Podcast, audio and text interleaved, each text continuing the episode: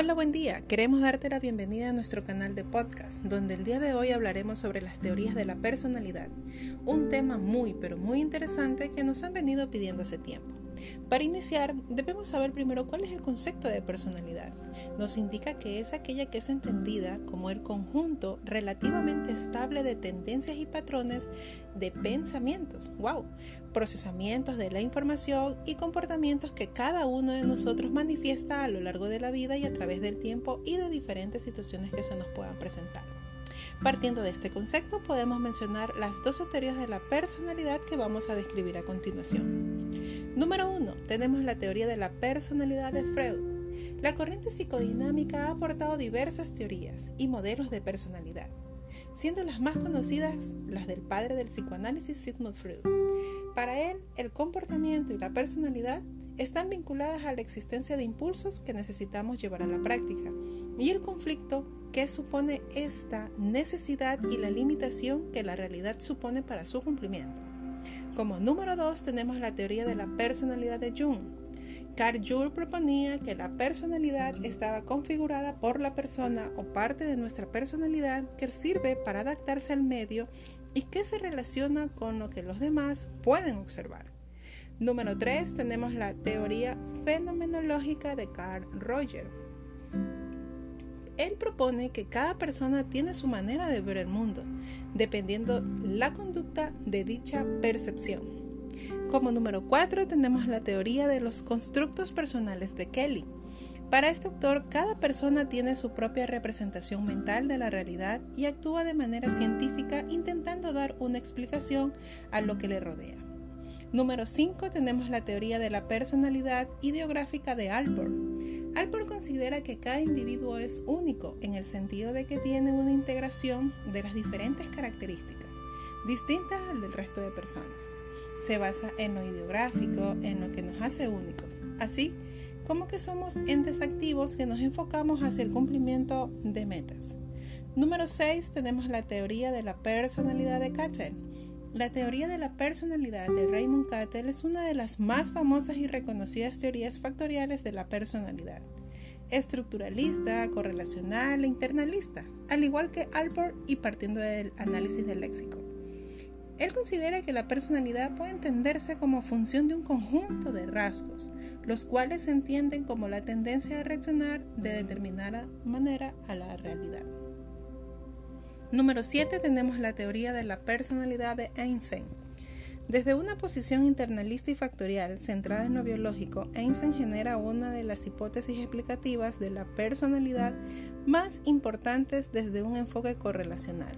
Este autor genera el modelo Penn, el cual propone que las diferencias de personalidad se basan en elementos biológicos que permiten procesos como la motivación o la emoción.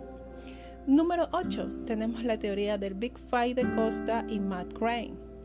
Otra de las grandes teorías factoriales y basadas en un enfoque léxico, el Big Five o teoría de los cinco grandes de Costa y Matt Gray es uno de los modelos de personalidad más extendidos.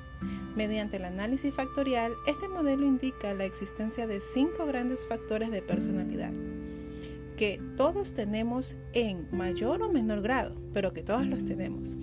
Se trata del neuroticismo o ajuste emocional, la extraversión como cantidad e intensidad de relaciones personales, la cordialidad como las cualidades vertidas en la interacción, la responsabilidad o toma de conciencia, la organización, control y motivación hacia las metas y como eh, último tenemos a la apertura a la experiencia o interés en experimentar, que estas son las cinco, eh, en este caso, cinco grandes eh, teorías que menciona la teoría del Big Five de Costa.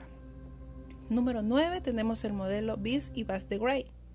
Gray propone un modelo factorial y de carácter biológico, en el que considera que existen dos dimensiones que permiten elementos como la emoción y el aprendizaje, partiendo de la combinación de los factores de extraversión y neuroticismo de Einstein. Número 10 tenemos el modelo de Cloninger. Este modelo contempla la existencia de elementos temperamentales, siendo estos la evitación del dolor, la dependencia de la recompensa, la búsqueda de novedades y persistencia. Estos elementos de carácter biológico y adquirido darían cuenta del patrón conductual que aplicamos en nuestra vida y dependen en gran medida del equilibrio neuroquímico del cerebro en lo que se refiere a los neurotransmisores. Número 11 está la teoría del aprendizaje social de Rotter.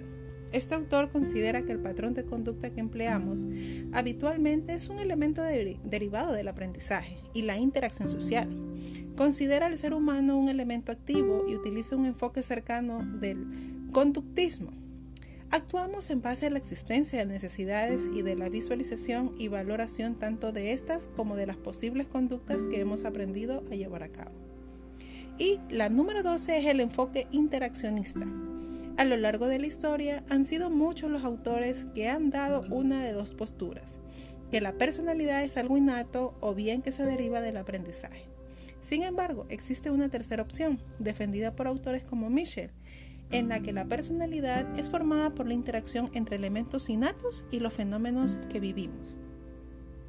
Esta postura explora las características de personalidad a través del estudio de la existencia de consistencia de la conducta a través de diversas situaciones, la estabilidad temporal y la validez predictiva de los rasgos, las conclusiones de esta teoría indicaron que deberían emplearse otro tipo de categorizaciones diferentes de los rasgos, pues estos no reflejan un modelo predictivo totalmente válido al ser de carácter más innatista.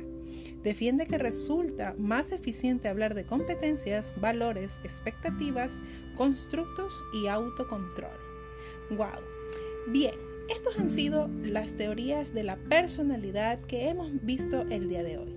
Esperamos que haya sido de gran utilidad este material y nos vemos en una próxima ocasión.